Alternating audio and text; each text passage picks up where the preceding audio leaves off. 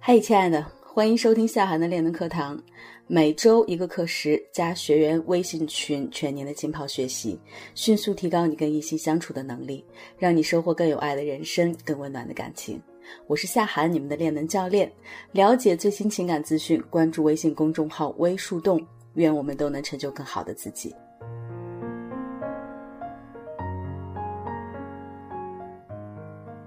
前几天呢，我的一个学员跟我讲，他说他跟他未婚夫吵架了。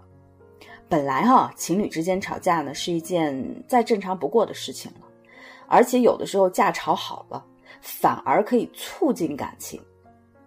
可是事情的重点呢，不是在于他们为什么吵架，应不应该吵架，而是呢，当他们正在激烈沟通的时候呢，他未婚夫不经意的说出的一句话。让他呢开始做了一个很深刻的自我反思。他未婚夫说什么呢？他说：“我最讨厌你夸我帅了，我自己几斤几两，我自己还不知道吗？”然后这姑娘听后就觉得特别冤枉，明明是走心崇拜，怎么到对方那里就变成了虚情假意和套路呢？然后啊，这姑娘就一脸委屈的问我：“夏老师，你不是说所有的直男都喜欢别人夸他帅吗？”而且我确实是发自内心的觉着他帅的，为什么这么走心都没有给对方提供到情绪价值呀？姑娘很困惑。你们还记得上节课的内容分享吗？我们在一开始的时候呢，就对情绪价值做了一个定义。简单的说，情绪价值呢，就是传递正能量的一种情绪态度，以此呢，让对方感觉到舒适。紧接着呢，咱们还分享了三个情绪价值提供的最初级的方法。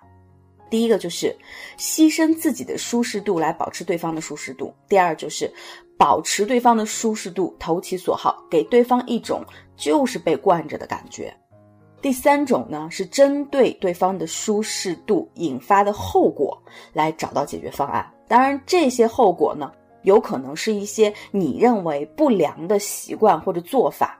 但是却能给对方真实的提供到舒适感的这样一些行为，那么在整个过程当中哈，我们提到最多的，就是正能量和舒适感这两个词。所以在提供情绪价值的最初级的阶段，就是要解决好正能量和舒适感之间的一个关系问题。我们打个比方啊，咱们都知道十几年前最初做淘宝的那批人，很多人都赚大钱了。包括几个皇冠的那样的店，你不敢去想象它的一个日营业额。还有就是几年前最开始做微商的那一批人，很漂亮的姑娘，美图过之后呢，贴着各种面膜，对吧？绝大多数人也都捞到了第一桶金。而且这些情况哈，我再给你说的时候，就是包括现在我给你说的时候，你一定相信。他们肯定赚钱了，为什么呢？因为它是建立在你的后知后觉的基础上的，你是一个事后诸葛亮的状态。但是我假设，几年前或者十几年前，无论是开淘宝店还是做微商，那个时候就算有人发自肺腑的、走心的建议你去做，当时你的感受是会觉得对方是真心的吗？我猜绝大多数人都不会，甚至有些人会。唯恐避之不及，担心有诈，而且对方越真诚，你越觉着对方好像有企图。那么你想一想，这是为什么呢？咱们再打个比方哈，零七年的股票行情是好到了连街边卖菜的大妈们都在以牛市、熊市、开盘、收盘、成长股、绩优股、停牌、涨跌等等等等这种很专业的术语作为这个相互之间的谈资。那一年，只要做股票的人基本上都赚了。假设哈，当时呢，你也因此，还有你身边的很多人都因此发了一笔小财。如果这个时候有一个人特别真诚的给你推荐了两只股票，告诉你啊，这是内幕消息，我刚刚就买了它赚大钱，现在涨得特别厉害，你肯定也可以。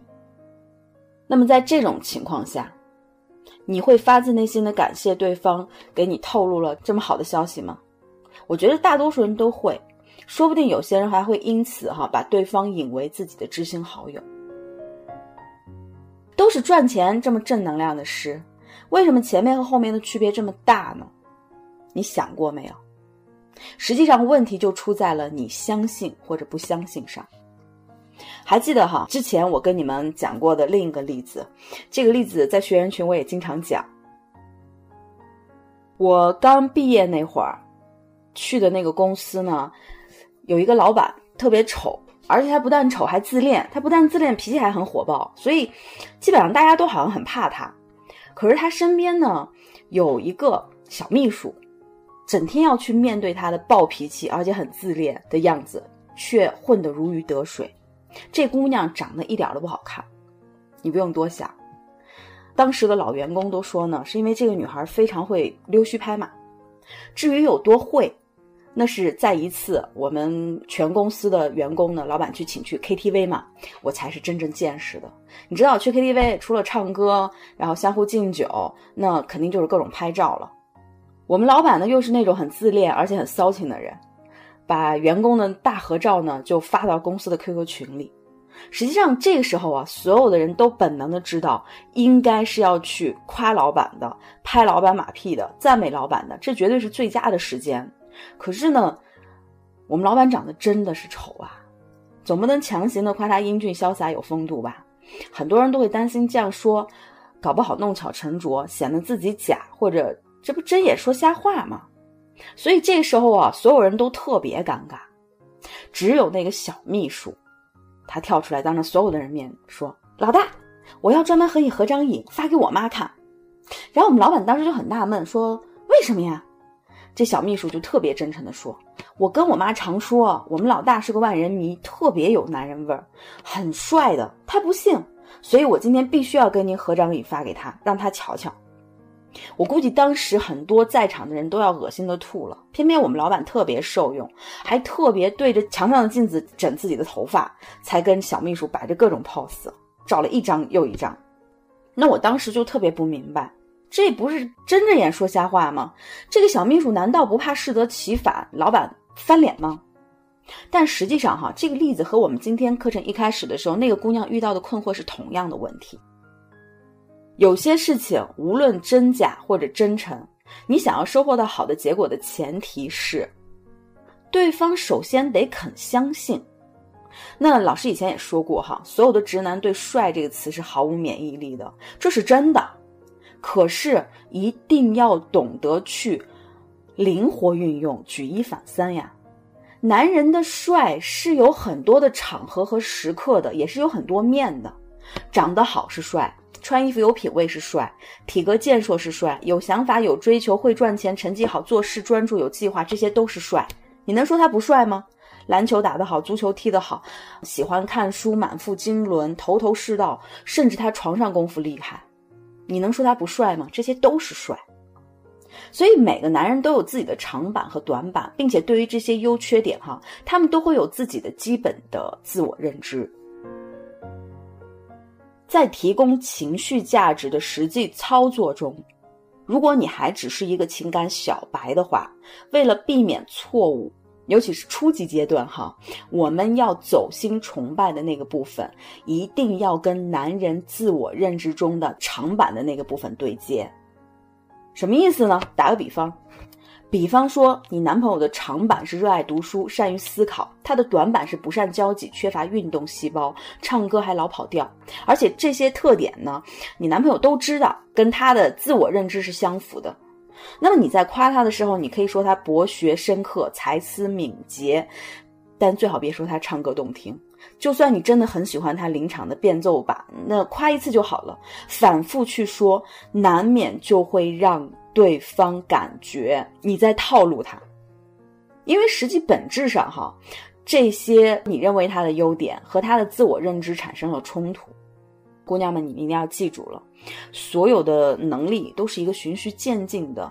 刻意练习的过程，就像我们上台阶一样，你不可能一步跨到顶峰。在开始学习提供情绪价值的时候，夸对方保险不易出错的方法，就是一定要避开那些已经存在在对方认知中的短板的部分。比方说，对方就是觉得自己不善交际，那么你就不要去夸他善交际，你要夸的什么呢？长板的部分。接着，随着你的提供情绪价值能力的一个逐步提高，慢慢的，你还可以过渡到去夸对方自我认知中的一个未知部分，也就是夸他自己都没有想到的地方，或者把对方的优点升级到另一个高度。这个我以前的课程讲过。基本上大多数人都很难做到通过单纯的赞美一个人，就让对方去相信原本他一直不信的事儿。而且最糟糕的是，如果这件事情对他来说本身就是一个无可救药的缺点，那么你越夸他，就会越疑心你的动机和真诚。或者我想到了最有代表性的一个例子，S.H.E 里面有一个女孩叫 Selina，她在演戏的时候呢遭受到了意外，皮肤呢有被烫伤，这东西是已然存在的，并且它已经存档成了对方短板。如果你刻意的去说真的不太明显，或者真的不影响美观，你觉得对方会信吗？这种事情你提的越多，实际上并不能真正的给他提供情绪价值，反倒。会让对方有连续受伤的感受，啊，这是一个比较极端的例子。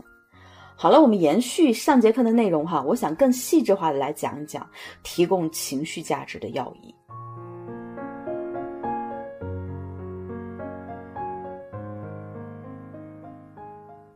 前段时间呢，看到一个新闻，就是说呢，有一个博士生在婚恋网站上交友呢，被骗走了好几十万。他们没见过面，都没有通过电话，只是用 QQ 联系。即使在这种情况下，哈，这名在读的博士生呢，在短短几个月的时间就给对方打了四十五万余元，并且呢，最遗憾的是，这些钱呢是一片而空的。很多人都不理解了。你说他的学历也蛮高啊，并且呢，这还是一个男性。相信像类似的这种新闻，哈，我们也应该是不少见了。男性、女性都有，但是更多的时候出现的是在女性身上，为什么呢？因为女人是情感动物，这个我们后面再说。更多干货，关注微信公众号“微树洞”微群红，你也可以查看专辑详情来加入到树洞的练能课堂。我是练能教练夏涵，感恩有你。